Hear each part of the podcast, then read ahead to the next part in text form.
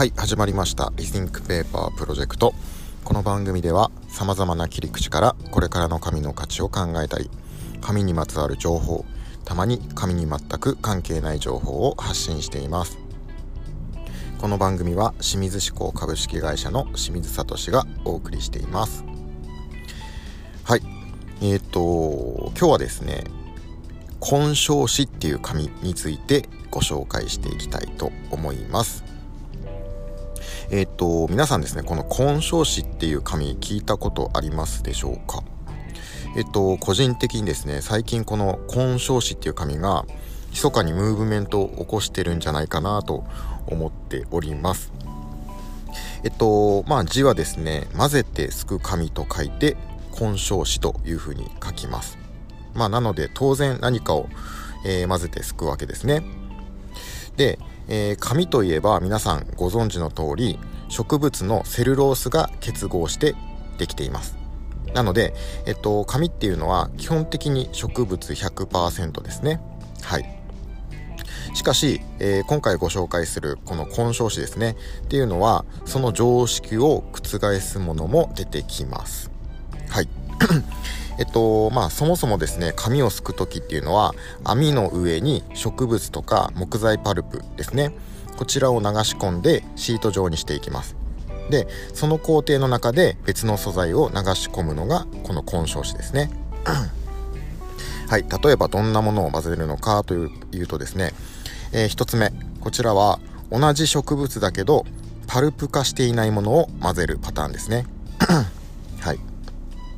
例えばえっ、と、バナナの茎を混ぜたバナナペーパーという紙があります。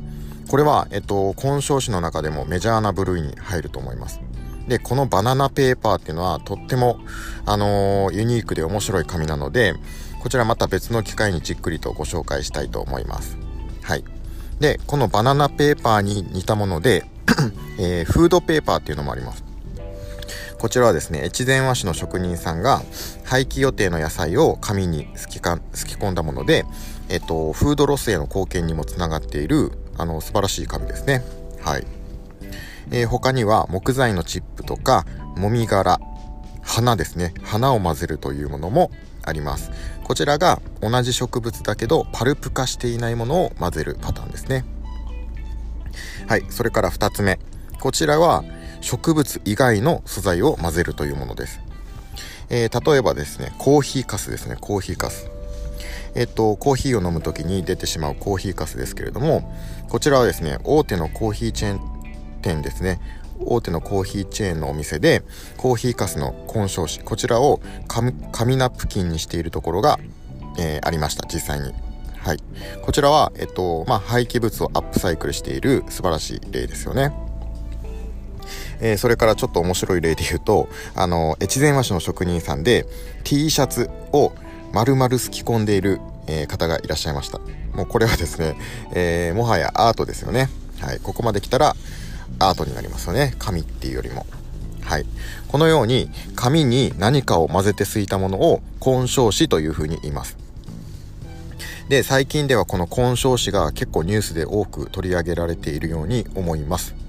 えー、最近ですと2022年10月3日に、えー、日本経済新聞ですね。こちらで大王製紙が根性紙の生産システムを立ち上げたという記事が、えー、上がっていました、えこれまでもですね大王製紙では個別では対応していたんですけれども結構この SDGs ですね、え持続可能な開発目標への意識の高まりを受けて問い合わせが増えていることから生産システムとして立ち上げたそうです。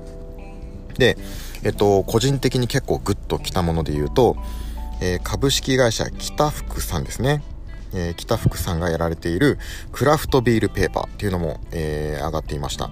こちらは、えっと、ビールを作る過程で出るモルトカス。こちらをすき込んだものです。これもですね、先ほどのコーヒーカスみたいなのと同じような、えっと、アップサイクルペーパーですね。で、このクラフトビールペーパー、まあ実際ものを見ると色も結構ほんのりビール色をしていて何よりですねあの僕結構ビールが好きなんで あのビール好きの僕からしたら結構夢のようなネーミングの紙ですね。はい。えっとビールを飲むだけで社会貢献できるというもう最高な商品ですよねこちらは。はい。えー、という感じでですね、えー、根性紙こちらが密かにムーブメントを起こしています。はい皆さんもですね身近にあると思いますので是非チェックしてみてください。はいそれでは今日はこの辺で失礼します。最後までご視聴いただきましてありがとうございました。